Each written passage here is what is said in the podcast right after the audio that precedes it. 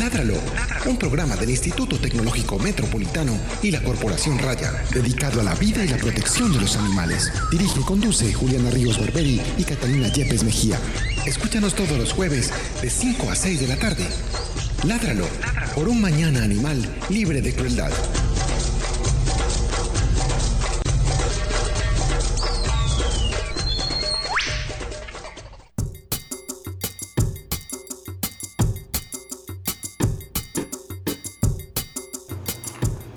Muy buenas tardes para los oyentes de nuestro programa Ladralo. Esta es la edición número 120 de nuestro programa, un programa de raya con el apoyo del Instituto Tecnológico Metropolitano dedicado a la vida y la protección de los animales. Mi nombre es Juliana Ríos Barberi, soy la directora de Ladralo y también soy la directora de Raya. Yo soy Catalina Yepes Mejía, directora médica de Raya. Mm, bueno, eh, el día de hoy tenemos a un conocido de nuestra familia de Raya que lo conocemos hace eternidades. Eternidades y eh, que viene a hablarnos de un tema muy interesante que particularmente a mí me genera mucha curiosidad y es cómo la estadística se involucra en todo este eh, movimiento de protección de los animales y cómo puede aportar a soluciones viables para ellos. Eh, pero primero, antes de empezar con nuestro tema del día, vamos a hablar de la noticia de la semana. Es momento, es momento, es momento de la noticia de la semana. noticia de la semana en Ládralo. En Ládralo. Eh, bueno, eh, la noticia de la semana en realidad mm, son una serie de noticias muy desesperanzadoras que han ocurrido esta semana alrededor de algunos animales específicos, individuos que han sufrido las consecuencias de la irresponsabilidad humana. No los voy a decir en ningún orden particular, eh, sino que los voy a ir nombrando. Pues el primero es eh, la descuartización de un oso de anteojos en el, en el, departamento de Arauca, presuntamente por una persona de origen indígena que lo descuartizó y pues ya está identificada la persona, pero se está tratando de establecer el motivo por el cual pues esta persona descuartizó el oso de anteojos. Todos sabemos que el oso de anteojos es una especie protegida que está en peligro. Aquí tuvimos a las señoritas de Corporación, Corporación Gaia que a propósito desde hoy están en el Festival del Oso en Urrao para que sea, eh, ahorita en la agenda de las semanas le hablamos más de eso pero para que se programen y vayan a, a Urrao y disfruten de todas las actividades que va a haber alrededor del Festival del Oso y ellas nos estuvieron contando en este programa la importancia del oso de anteojos, no solamente como individuos y como una maravilla que nosotros deberíamos poder disfrutar en paz y armonía, sino también por eh, todo, todo lo que viene alrededor de su existencia, todas las cosas que pasan a su alrededor en el ecosistema, que son muy importantes y que si desaparece el oso, pues también van a desaparecer. La segunda noticia es... Eh, y la segunda y tercera noticia tienen relación con el primer programa de esta temporada 10 eh, que eh, se habló, en el que se habló de redes de pesca fantasma. Eh, para eso tuvimos a Edgardo Ochoa de Conservation International que estuvo aquí hablándonos y explicándonos, que, explicándonos qué son las redes de pesca fantasma, quiénes las dejan, por qué están y qué daño pueden hacer a la fauna. Pues bien, esta semana eh, apareció la noticia de 300 tortugas protegidas que se murieron eh, estancadas o atrapadas en una red de pesca abandonada y la más impresionante a mi parecer y la más no, todas son impresionantes, pero eh, impresionante en, sentido de, ¿cómo les dijera yo? Sí, pues que no, que le toca a uno, pues, pero igual todas son muy, muy desastrosas. Pero es que eh, solo imaginarlo es, es escalofriante. Es la, es estuvieron circulando unas fotografías y un video sobre un vallenato que estaba en el Chocó, en el, Océano Pacífico, eh, y que su cola resultó cercenada con una red de pesca fantasma y él pues siguió siguió su vida, pero no se sabe, pues, yo no soy bióloga marina y no he tenido la oportunidad de hablar con ninguna persona que haya seguido a este animal para ver en qué condiciones está y si se está desarrollando bien, pues, y si está llevando una vida relativamente normal sin la cola, aunque también estuve leyendo que hay que se ha estudiado casos de animales, de ballenas sobre todo, que han sobrevivido sin la cola o sin una de las aletas. Entonces, pues uno que más le espera, qué más puede hacer, esperar que el animal logre sobrevivir sin su cola, aunque aterrador y es aterrador lo que estamos haciendo con los océanos, es aterrador con lo que, lo que estamos haciendo con todos los animales eh, con los que tenemos el privilegio de compartir el planeta Tierra. Esas son las noticias de la semana desastrosas, como les afirmé. Muy tristes. Bueno, eh, para ya empezar con nuestro programa, eh, no le hemos dejado ni hablar, no le hemos dejado ni, saludar. Pero usted también podía hablar si quiere de las noticias de la semana. Pero para primero lo voy a presentar. Él es Mauricio Gómez, es el director de Defensores, eh, que es una asociación que hay en la Universidad de Antioquia. Él nos va a explicar más eh, detalladamente en qué consiste y ya ha estado en nuestro programa hablando de otros temas muy interesantes que pueden encontrar en nuestra página web eh, y le damos la bienvenida una vez más a nuestro programa. Mauricio, buenas tardes, ¿cómo estás? Bienvenido a Ládralo. Muchas gracias, gracias Juliana, Catalina. Un gusto y un honor estar nuevamente acá en el programa. Eh, gracias por invitarme. Bueno, Mauricio, primero que todo, cuéntanos... Eh, ¿Cuáles son tus hobbies? ¿Qué te gusta hacer en tu tiempo libre? Yo soy libre, empecemos por eso. Ese es como los temas de hoy. ¿Qué te gusta hacer? Yo tengo un hobby muy excéntrico. Yo tengo una galería de arte. Muy excéntrico. Sí, porque es como una sinergia que hicimos entre una empresa que se llama La Cava del Puro y yo. Ellos se dieron un espacio y programamos allí exposiciones de fotógrafos hace cinco años y le tocó el tema porque el próximo 14 de septiembre se celebra el quinto aniversario de esta galería, que se llama F8 Photo Gallery, con un invitado pues, de lujo, un fotógrafo muy famoso canadiense que patrocinó otra empresa de puros en Estados Unidos para que viniera acá. Entonces eh, es un hobby porque no tengo pues ninguna digamos, pretensión económica o de ninguna índole con la galería, solamente aportar a nivel cultural a la ciudad. Nosotros tuvimos el privilegio también y el placer de exponer allá una vez las fotografías que había de que se realizaron a través de la corporación Maca de las esterilizaciones que hicimos en Bahía Solano y en La Guajira. ¿Sí fue? Sí, sí y estuvimos allá exponiéndolas muchas veces Mauricio tardíamente de nuevo pues, por, habernos facilitado ese espacio y ese momento para nosotros mostrar también el trabajo que hacemos desde Raya por los animales. Gracias.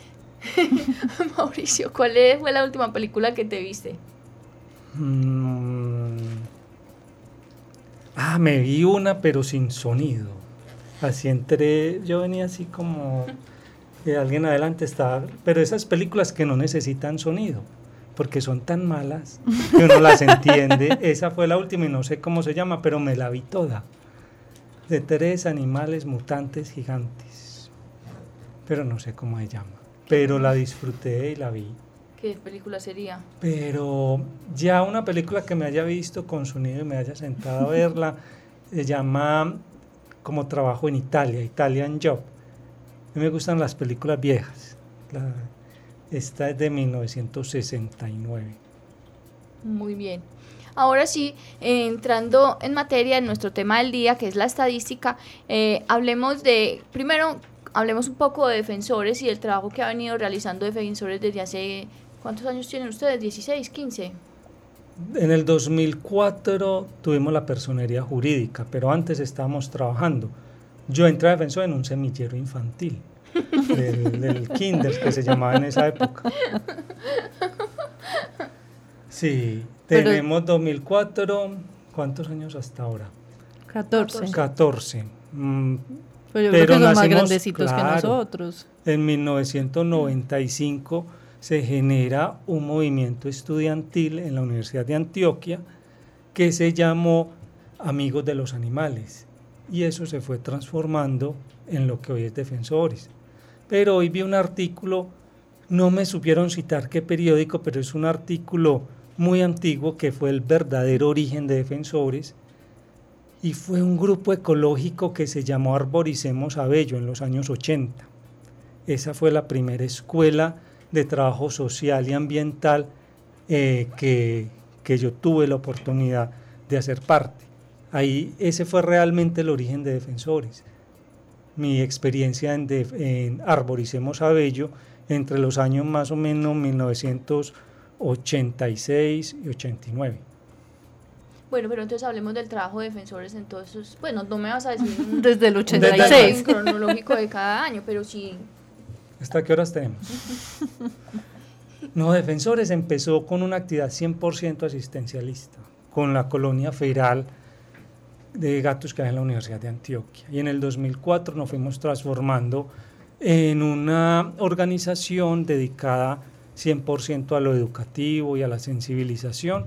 Y de dos años para acá estamos haciendo un poquito de investigación estadística sobre los temas de la relación humano-animal.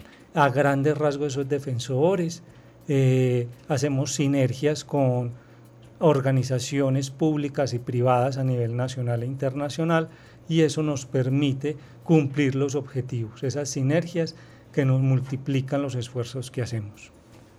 Recordemos que Defensores nos ha acompañado también en nuestras eh, jornadas colectivas cuando hemos estado por fuera de, de, Antioquia, principalmente en el Chocó, también con todo este trabajo educativo eh, a través de, de, ustedes. Y eso es muy importante la para profesora Luisa. Saludos a Luisa.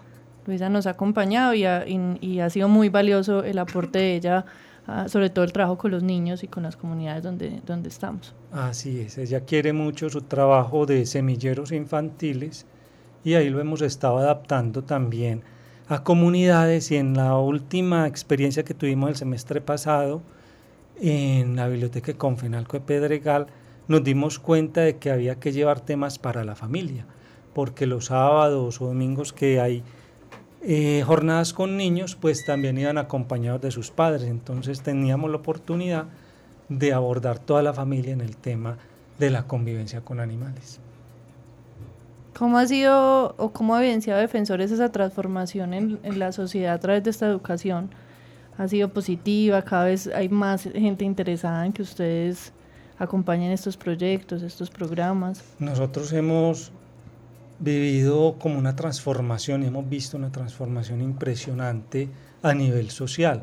Creo que ustedes también han experimentado eso, que hace 20 años pues hablar de esterilización, hablar de temas que ahora son comunes e inclusive respaldados por leyes y programas municipales y nacionales, era un absurdo hace 20 años.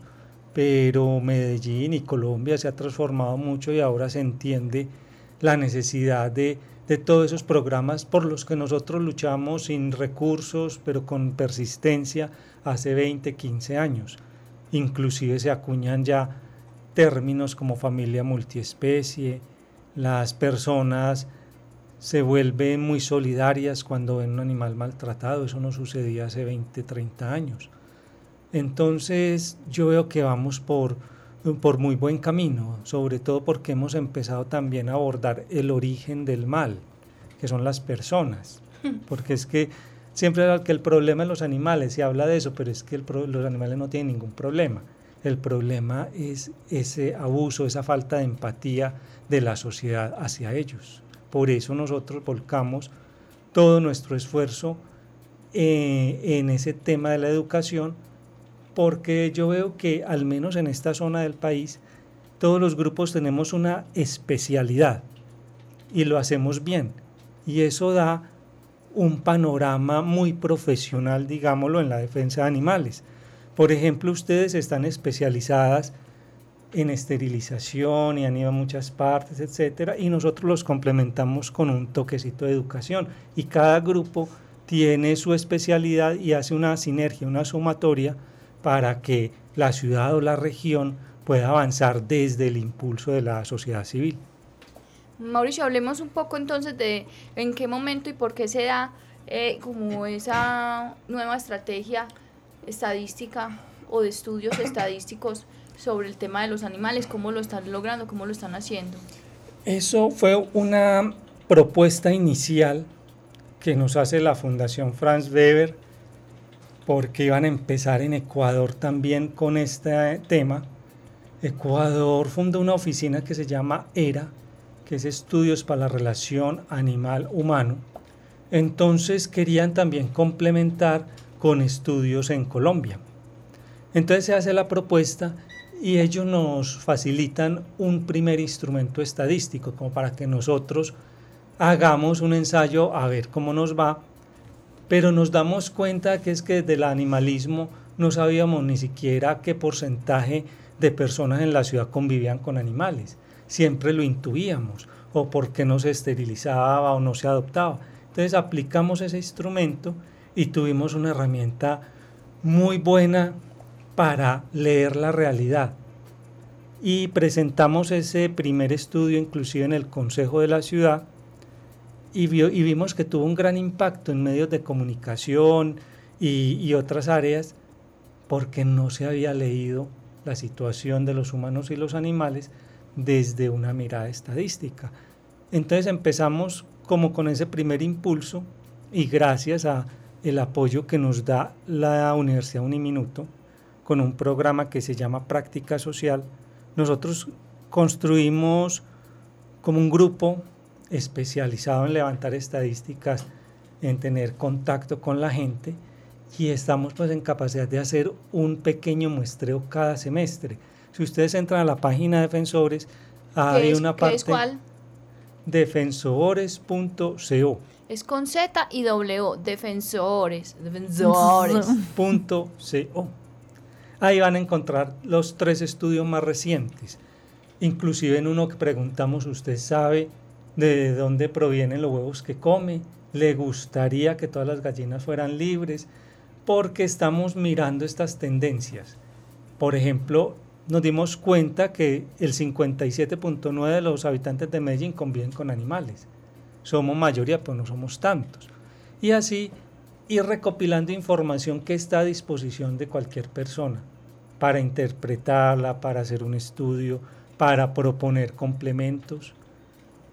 El 4 de octubre creo vamos a lanzar uno que donde entrevistamos a 1.250 personas entre 18 y 30 años con temas como las corridas de toros, el medio ambiente, el vegetarianismo, para darnos cuenta qué pasa, ¿cierto? Porque es que siempre intuimos, o por redes sociales, qué pasa, no, aquí lo estamos poniendo un porcentaje para que pueda estar a disposición de todo el mundo.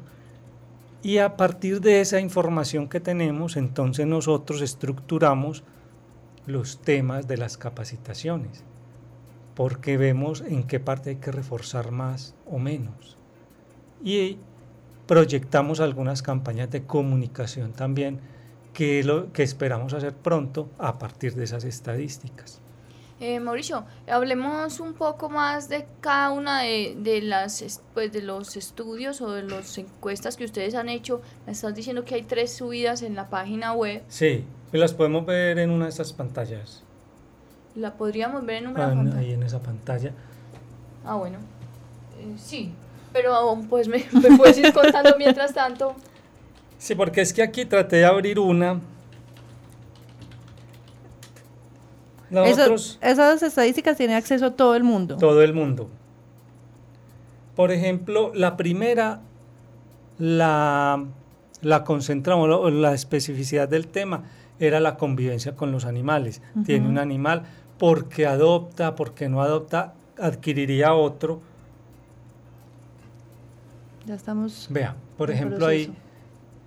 La primera la hicimos digamos, en el 2017 a principio la, y la repetimos para cruzar unos resultados, o sea que este año la encuesta está vigente y se hizo a 500 personas, la segunda también como a 600.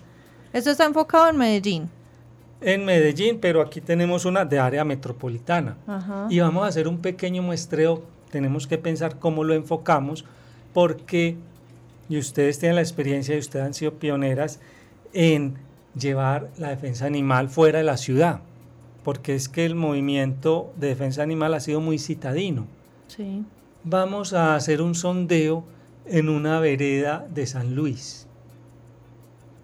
Vamos a ver cómo lo enfocamos y cómo es la convivencia allá y qué grado de sensibilidad o conocimiento hay entre una persona que vive a seis horas de una ciudad sobre el tema de bienestar animal. Mire, por ejemplo, aquí algunas cifras. En Medellín el 43% de la población no sabe qué es bienestar animal.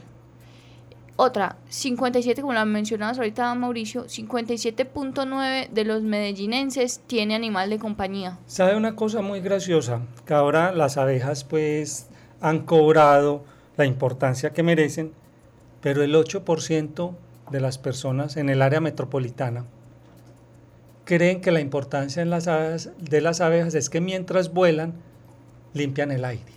Respiran el aire y lo sueltan limpio. Es un 8% de personas que están un poco, ¿cierto? Pero el 80% de la población en Medellín sabe cuál es la importancia de las abejas pero me preocupa la inocencia del 8%. Pero es que de dónde sacaron esa información tan extraña. Unos pequeños filtricos por de ahí. Pronto ven, mucha televisión, caricaturas, yo no sé, pero el 8% piensa que la importancia es que la abeja limpie el aire y por eso hay que cuidarlas. Qué belleza. ¿Qué más había por ahí? A ver, no, aquí abrí una. Nosotros hablábamos, acuérdense, hace como en nuestros principios. Hace, como 14, 15 años. En esa época hablamos que el 90% de la población en Medellín no iba a corridas de toros. Pues mm. levantamos otra encuesta y ya el 3% de la población es la que va a toros, el 3%. O sea que hemos, mm. hemos avanzado. Considerablemente. No, y es que uno, yo hubiera pensado que éramos mucho más la cantidad de, de personas, de ciudadanos con animales de compañía. Sí, eso parece, pero se hizo eh, de entre un número que tenemos como un margen de error de menos del 8%, que creo que la segunda, no, la primera la hicimos en 500 personas, la segunda en 700 y la tercera la acabamos de lanzar estos días 1200, o sea, ahí ya no hay, ahí es un mínimo margen de error. Y aquí lo preocupante es lo que dijiste ahora, es que el 43% de la población no tiene idea qué es bienestar animal. Eso debía preocuparnos porque es mucha gente que no tiene idea de que al animal hay que cuidarlo. Inclusive lo hicimos parte por parte. ¿Usted cree importante que el animal deba tener espacio para moverse eh, cómodamente? No, a mí no me parece, decía el 43%. ¿Cree que el animal debe tener agua permanentemente? Gran porcentaje decía no, o comida, no, eso la rebuscan. Entonces, es que ese 43% que no tiene idea de que es bienestar animal, no es que fuimos y le preguntamos, ¿usted sabe qué es bienestar animal? No, las cinco libertades, eh, la, digamos, las pusimos en un vocabulario más, más corto para entender y el 43% no le parece importante, por ejemplo, que el animal deba tener agua todo el día para cuando quiera beber. Bueno, aquí una. ¿De qué forma adquirió su último animal de compañía? El 50% se lo regalaron. Impresionante. O sea, llévate este perrito para tu casa. Llévate este perrito para su casa. De ahí sigue el 21.3 que lo compró en una tienda de mascotas. De ahí sigue, lo rescaté de la calle el 12.4. Luego lo adopté en una protectora el 10.2% y el 6% lo compré por internet. Lo compré por internet, oh my god, oh my god. Se sume el 50. Más el, el que lo compró. El internet son 6. Si está sumando, yo solo estoy aparentando que estoy sumando. 77, 77. Y por ahí sigue, ajustele a 80. El 80 es un problema. 80% que están creando un problema en la ciudad. Que lo compraron o se los em-, empacaron. Tenga, mm, tenga. Ah, es que yo se lo, es que un amiguito mío en el colegio me lo, regaló, y es que es muy grave. Es muy, y eso pues que creemos que, que Medellín está años luz comparado con el ahí está la información, el instrumento para hacer campañas educativas y de comunicación certeras, desde unas bases reales estadísticas, no, y me perdona lo que no a la loca, eh, porque es que así estamos votando el recurso a la basura, entonces uno entiende por qué van y hacen campañas de educación y siempre hay un recurso para educación, pero nunca, nunca, sucede nada. Al, clavo. Claro, porque eso no está proyectado según lo que piensa la gente.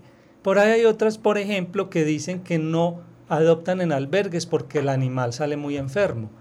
Entonces, todo eso está ahí para que lo apliquen, de pronto mejorar la calidad de, de la comunicación, mostrar fotos de los albergues y la gente en una de las preguntas sugiere que sería mejor adoptar Sí, los albergues privados hacen una alianza con las tiendas de mascotas, en un porcentaje.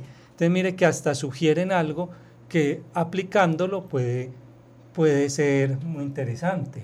Lo que pasa es que hay un asunto también muy visual y comercial. Mucha gente, como tiene el acceso de la tienda de mascotas que está en el centro comercial, donde voy el fin de semana, obviamente termina comprando.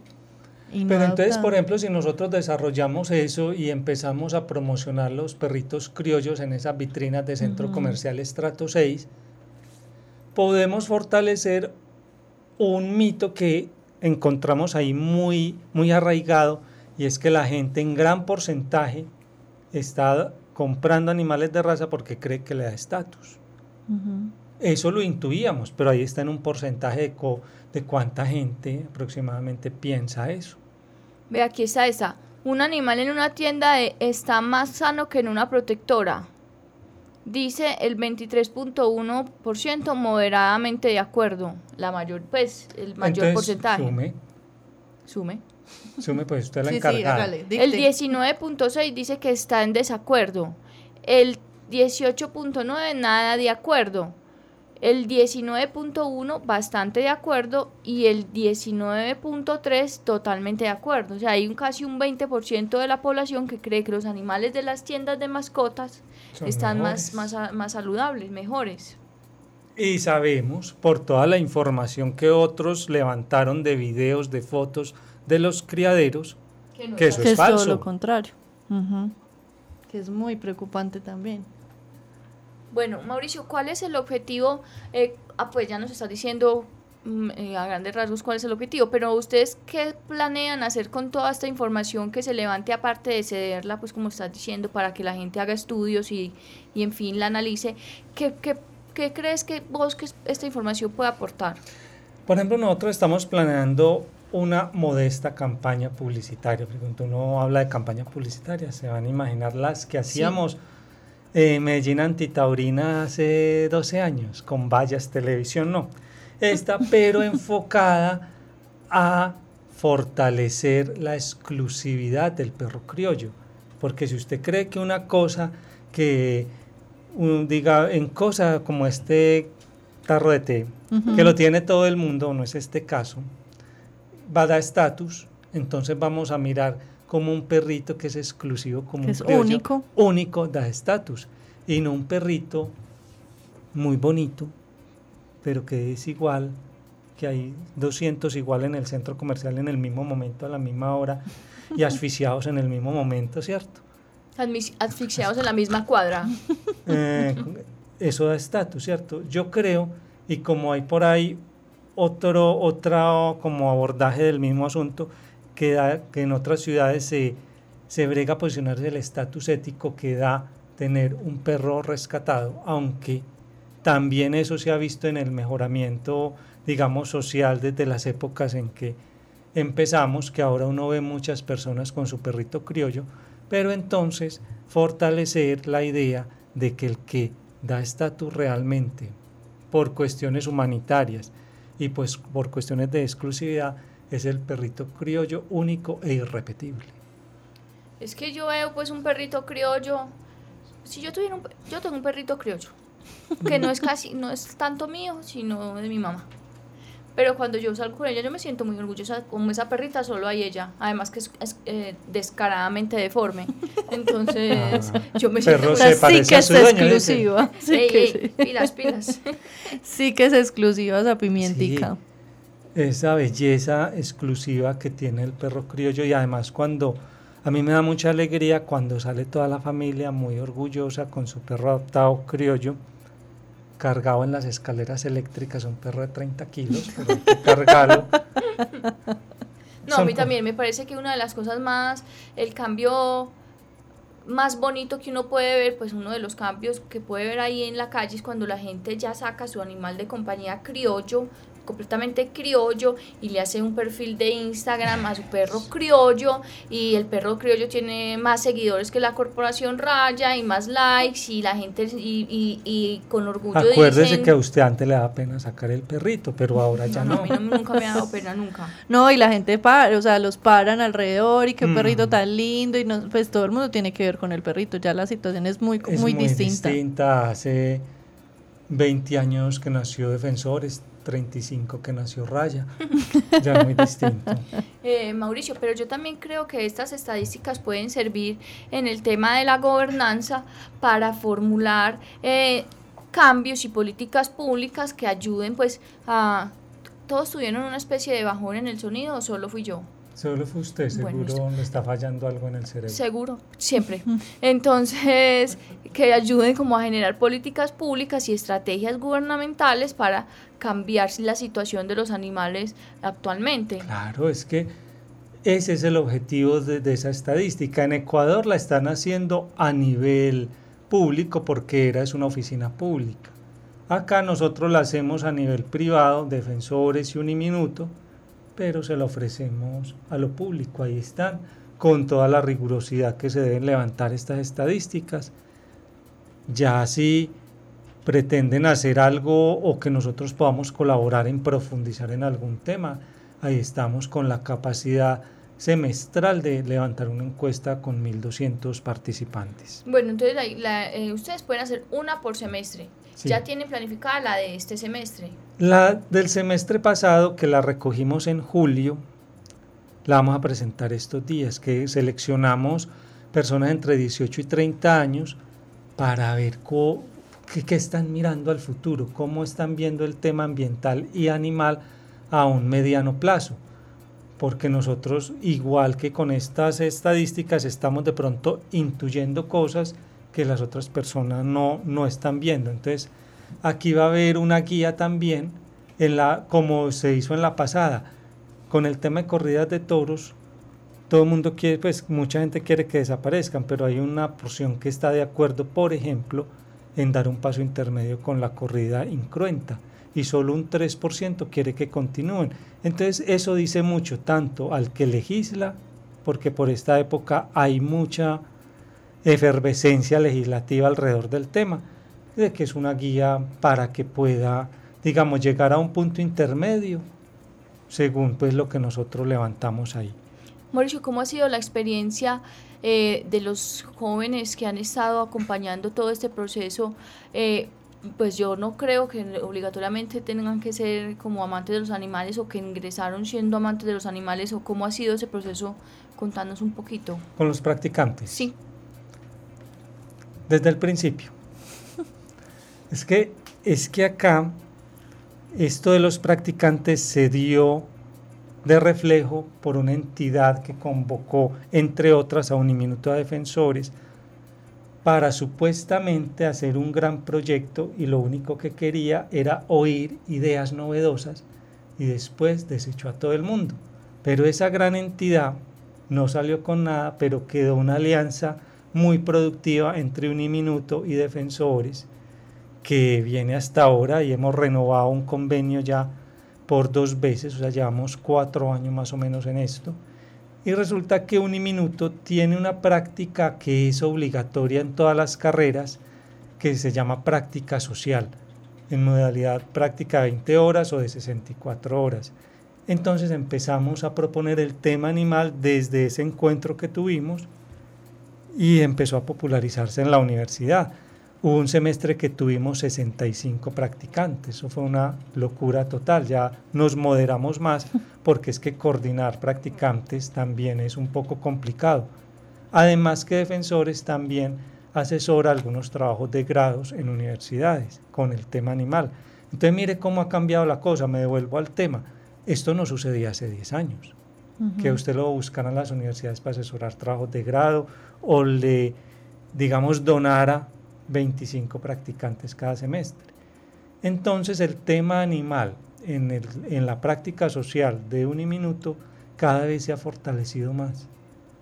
Por eso nosotros ya con certeza decimos cada semestre podemos hacer una encuesta de al menos 700 yendo pues poquitos practicantes o de 1.250 personas entrevistadas y además con eso estructurar una visita a comunidades, a barrios y a pueblos lejanos también de Medellín, digámoslo, para que con esa información, que es además una experiencia para ellos y una capacitación que les damos, vayan a esas comunidades a dar unas charlas. Por ejemplo, tenemos practicantes que, que viven en arboletes, en jardín y en otras poblaciones donde nosotros pues nos quedaría muy difícil llegar. Pero si nosotros damos una buena capacitación, ellos allá dan su sensibilización y entonces nosotros podemos ampliar nuestro radio de acción.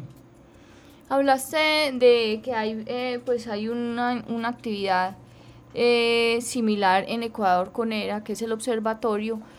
¿Hay otros ejemplos a nivel mundial de, de entidades que estén haciendo estadística netamente relacionada con el tema de los animales? Sí, hay muchas, pero muy orientadas a tema específico, digamos, de las violencias interrelacionadas, pero pocas con el tema, digamos, doméstico de qué pasa porque no esterilizan, porque escogen de raza, eso es poco. Pero nosotros lo hicimos porque es que no podemos dejar los temas básicos sin atender. Después iremos escalando en temas más complejos, pero teniendo esta base, porque nosotros nos hemos dado cuenta a través de estos practicantes que debemos llegar a las comunidades que nos necesitan con la información que necesitan. Entonces ya después construiremos con, otra sinergia, con otra entidad o algo así, estadísticas en temas más específicos, pero en este momento queremos llevar algo muy completo y bien estructurado a las comunidades. Estamos también trabajando y aprovechando toda esta gente, por ejemplo en la comunidad de Pedregal, con el apoyo de Confama. Eh, en, el, en Jardín hemos hecho varias sesiones y así nos vamos como desde las bases, porque muchas veces nos volvemos tan especializados que el tema en la base sigue igual, sin solución y la gente sin cambiar de actitud frente a los animales. Eh, eh Mauricio, mm, ¿sería posible, por ejemplo, en un futuro que otras universidades también se involucraran, estás hablando pues como de sinergias con otras entidades, pero me pregunto yo y de pronto alguna persona que esté escuchando se preguntará si desde su universidad también puede participar como practicante o ustedes ya tienen cerrados esos cupitos. No, no, no, nosotros tenemos, por ejemplo, 25 practicantes de esa materia específica y uniminuto. Tenemos trabajo de grado en la Universidad de Antioquia, en Luis Amigo, en Politécnico, que se proyecta hacer con el Politécnico Jaime Sasa un trabajo muy importante el otro año. Nosotros estamos pues como abiertos a toda esta experiencia con las universidades si alguien te quiere contactar, dice, Ay, yo tengo una idea, quiero, quiero hacer esta encuesta. Eso te iba a preguntar, los resultados están ahí disponibles para todos los que quieran usar, pero si yo tengo una necesidad o si quiero levantar alguna pregunta específica, se puede contactar. Muy bien, bienvenido. Claro, nos enriquecería mucho como el panorama. Se puede contactar a contacto arroba defensores.co. No doy el teléfono porque lo tengo bloqueado. Mauro, ¿crees que nos falta algo más por mencionar? A ver, Defensores tiene un evento anual que pues yo no sé si ha vuelto muy importante, pero lleva mucho tiempo, que es el Defensor del Año. Invitar desde, desde hoy a que estén pendientes de nuestra página, de nuestras redes, o de las de ustedes, porque ustedes nos apoyan eh, con este evento en Así su difusión. nosotros nunca nos lo hayamos ganado. Qué indirecta. yo, yo salí de todos ustedes una vez que se lo di a Fauna, usted fundadora. Eh, ya, salí. bla, bla, bla. Ah, no dañaste la sorpresa para este año. A ver qué hacer cambios. A ver qué hacer cambios. Hace, una llamadita. Sí, sí, llamadita. no, ya, no, no, ya esperemos otro año o dos para disimular, porque eran ustedes. Pero ya. Ya no, se puede. mentiras. No, el defensor del año se va a realizar en, la prim de, en, en octubre. Tenemos que especificar una fecha, pero ya llevamos 15 años eh, como reconociendo la labor destacada por los animales. Nombremos algunas de las personas o entidades que han ganado el premio al Defensor del Año. Por ejemplo, la ciudad de Barcelona. ¿Por qué? Porque fue una de las primeras ciudades, la primera o la segunda, porque París también lo hizo, en reconocer una categoría de ciudadano especial a los animales. Y tiene unos programas muy interesantes para los animales. El caricaturista hablado se lo ganó alguna vez por su apoyo a la causa antitaurina y etcétera. Nosotros hemos ido. Sí, ustedes no faltan. Eh, el año pasado se lo dimos a una magistrada que luchó en la corte por eh, por una sentencia para dar dos años a que legislen. Por lograr lo que tumbaron la semana pasada. Y recuerden que ustedes estuvieron e hicieron el registro, que es una cosa muy importante que ustedes hacen esos registros. La magistrada dijo, si sucede de que esta sentencia la tumben es porque hay un escenario de extrema corrupción. Y mire. Póngale la firma, lo que dijimos el, el jueves pasado en este programa, eso suena muy fraudulento, eso no suena nada bien. O sea, pues independientemente de que ese sea el tema de interés mío y que a mí me interesara que eso no hubiera sido tumbado jamás, pues ese reversazo es... Recuerde que la magistrada Dijo, es que eso es casi imposible que pase porque las cortes no funcionan así. Y mire. Y, mire, y pasó. Y mire, pasó, pero... Un año mm, después. Yo creo que ya se sabe. Bueno, eh, también hay UNAU, Tinca. De las primeras. De las primeras. Loso Perezoso, de las primeras que la Fundación Natura fue la primera que premiamos y es una fundación que no es animalista, sino ambientalista, porque no queríamos de entrada encasillarnos en el animalismo, pero de ahí seguimos, pues, se lo dimos área metropolitana, se lo hemos dado a mucha gente, a, lo que era la WSPA. Ah, sí, también. Que ahora se llama Protección Animal Internacional. Que ahora se llamaba, porque yo no sé. Mauricio, tengo una pregunta devolviéndonos al tema de las encuestas. Sí. Eh, ¿Cómo es ese proceso de diseñar la encuesta, de escoger las preguntas? ¿Cómo se hace? ¿Quién lo realiza? ¿Quién interviene? La primera, que fue con apoyo de ERA y Fundación Franz Weber, nosotros tomamos un instrumento hecho por unos estudiantes de una universidad de Barcelona, que en un proceso pues, muy serio lo hicieron, pero nos resultó un poco complejo para Medellín. Entonces ahora nos reunimos varias personas conocedoras del tema, y que sepan también de estadística y vamos elaborando algo que nos hemos dado cuenta con el tiempo que debe ser más corto que la primera que hicimos, tener una muestra más grande y que las realidades sean muy específicas del territorio. Porque, por ejemplo, en la primera que hicimos con un instrumento hecho en otro país, hay preguntas de pronto en que en Medellín ya se ha avanzado algo. Entonces, una reunión y, y una estructuración de profesionales del área pues de la investigación, pero también de áreas específicas que se va a tocar en la encuesta. Es un proceso yo creo que el más delicado, mucho más delicado que, que formar y mandar a la calle a todos estos practicantes es eh, estructurar el instrumento que llaman. Claro, es que si la encuesta está mal, mal gestionada o mal planeada, pues ahí lo que va a entender son unos datos erróneos, unos datos que no tienen relación entre sí y que no, sí, que no dan la respuesta que queríamos. Pero eso lo vamos viendo. Primero nosotros fuimos, eh, pues lo digo porque es un dato, nada, por nada más, los primeros que empezamos a hacer encuestas en la relación humano-animal en Medellín. Entonces tuvimos que tener un aprendizaje, porque inclusive en el tema de los animales hay personas que usted le hace una pregunta y entiende otra cosa. Mire lo de las abejas, fue complicado, porque ellas creen que la abeja es como un duendecito que va por ahí eh, absorbiendo aire y limpiando, ¿cierto? Entonces unos imaginarios que, es una planta, que a veces nos dificulta que sea efectiva la encuesta, pero eso lo vamos sabiendo a nivel que vamos conociendo también la comunidad. Ahora, antes de que terminemos y se nos acabe el programa, hay otro programa o proyecto que tiene Defensores muy importante, que es el calendario que saca cada año. Cuéntanos. Ah, bueno, ya estamos en proceso de cierre de edición del calendario para el 2019. Eh, pues aquí estaremos molestándolas cuando esté para que eh, le digamos a la gente dónde, dónde lo pueden conseguir. Este año cambiamos como de modelo de negocio, digámoslo así.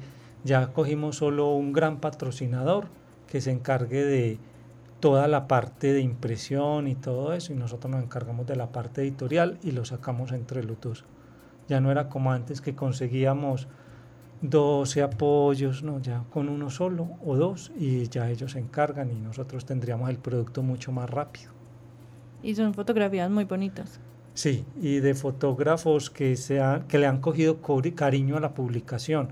Entonces las envían pues con todo el gusto, que es la parte más delicada de una publicación de esta y la más costosa. Nosotros nos la dan gratis y con mucho cariño. Bueno, Mauricio, eh, primero, eh, bueno, último, quiero felicitarte porque me gusta mucho eso que están haciendo, porque siempre es estuve plenamente segura de que hacía falta el instrumento estadístico, que hacía falta entender, eh, entender, realmente lo que estaba sucediendo, no bajo nuestras suposiciones. Y usted que, que además de animalista activista se volvió científica, sabe que eso es fundamental. Sí, total, por eso, bueno, antes cuando no era nada, todavía lo pensaba. O sea, es que nosotros suponemos cosas de acuerdo a nuestras sensibilidades que de pronto nos hacen fallar o tener percepciones erróneas. Pero cuando uno ya tiene el dato, el número, la cifra y puede a partir de esa cifra proponer o, o, lo que sea, pues es muchísimo más Mire fácil. un caso comercial bien interesante en una pregunta de la encuesta. Creo que el 90% quisiera que los huevos vinieran de gallinas en pastoreo libres. Eso es una ruta comercial importante, demostrada estadísticamente. O sea que el que se mete en ese negocio tiene certeza de que va a ganar. Sí, bueno, entonces eh, yo lo que te estaba diciendo era que pues te felicito y felicito a defensores y a los practicantes que están realizando toda esta acción tan bacana, tan importante eh, del tema de la protección animal que nadie había hecho nunca, como dijiste, pues por lo menos aquí en Medellín o en Colombia no, y que es resulta importante a la hora eh, de formular políticas públicas, de formular proyectos desde las organizaciones eh, sociales o organizaciones sin ánimo de lucro y que van a ayudar finalmente a mejorar el, el impacto que se haga de las actividades para mejorar la vida de los animales. Eh, te agradecemos también mucho por haber estado en nuestro programa, por habernos visitado el día de hoy y por supuesto que bienvenido siempre que quieras a nuestro programa Ládralo a hablar de un tema de interés para los animales. Para los animales no, para los que queremos a los animales. Ah, muchas gracias Juliana y Catalina. Vamos con la agenda de la semana. Eventos, campañas, jornadas de vacunación, esterilizaciones, encuentros, conferencias. Todo en la agenda de la semana en Ládralo. Bueno, como les dije al principio del programa, eh, desde no era desde hoy, sino desde mañana 31 de agosto hasta el 2 de septiembre se estará realizando en Urrao, un municipio antioqueño, el tercer festival del oso de anteojos. Ustedes pueden encontrar la información en la página de Facebook de, de la Corporación Gaia. Eh, ahí ellas están publicando, ellos están publicando eh, toda la información, toda la programación y de las actividades que tienen planeadas para todo este festival. La página es www.facebook.com slash corporación Gaia. Por ahí eh, estaba Rigo en un video promocionando el oso. ¿Promocionando el oso? Pues promocionando la defensa y la protección del oso. Ah, bueno, les contamos también que el 2 de este domingo, Cata, cuéntenlo del domingo. Este domingo tendremos nuestro día de esterilización colectivo, se realizará en eh, la Junta de Acción Comunal de San Joaquín Bolivariana. Eh, recuerden que ese día realizamos esterilización y limpieza dental o profilaxis. Para inscribirse deben enviar un correo a esterilizaciones con los datos suyos y los datos de su animal la edad, si es macho o hembra y si es eh, qué especie es, si es canino o felino, si es perro o gato. En estos días de atención colectiva no atendemos animales braquicéfalos, es decir, los animales ñatos. Estos son exclusivamente nuestros días de atención personalizadas que para separar una cita deben de escribir al, al WhatsApp 317-649-0682 y separan la cita.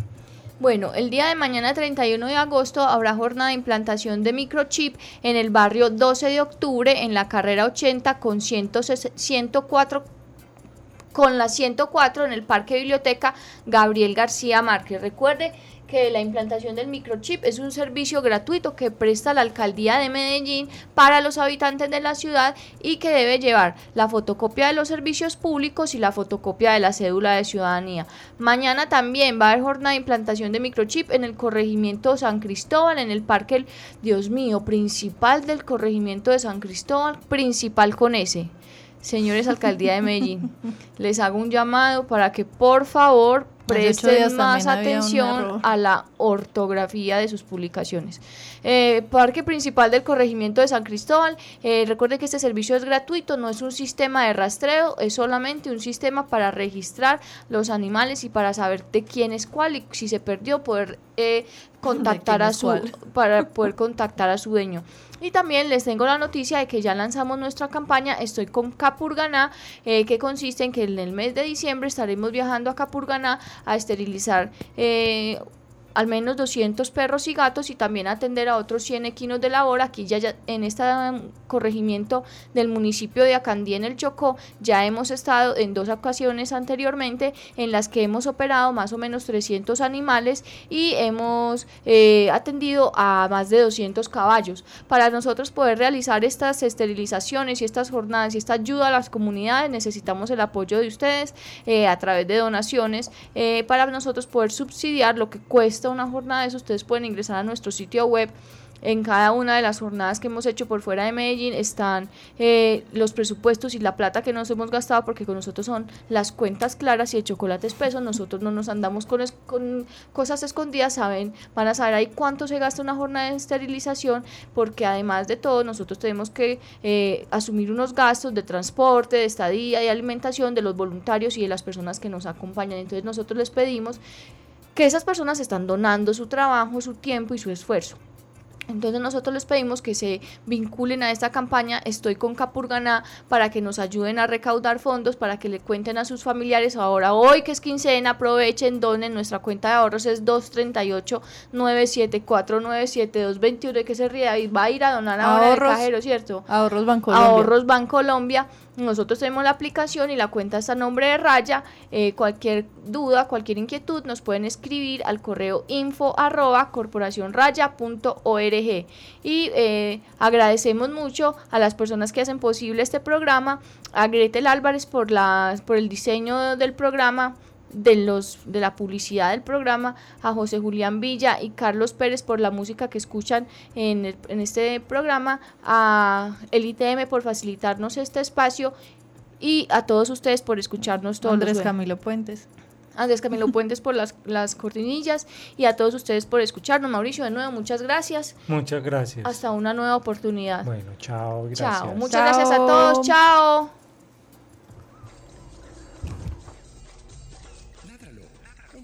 El Instituto Tecnológico Metropolitano y la Corporación Raya, dedicado a la vida y la protección de los animales. Dirige y conduce Juliana Ríos Berberi y Catalina Yepes Mejía. Escúchanos todos los jueves de 5 a 6 de la tarde. Ládralo por un mañana animal libre de crueldad.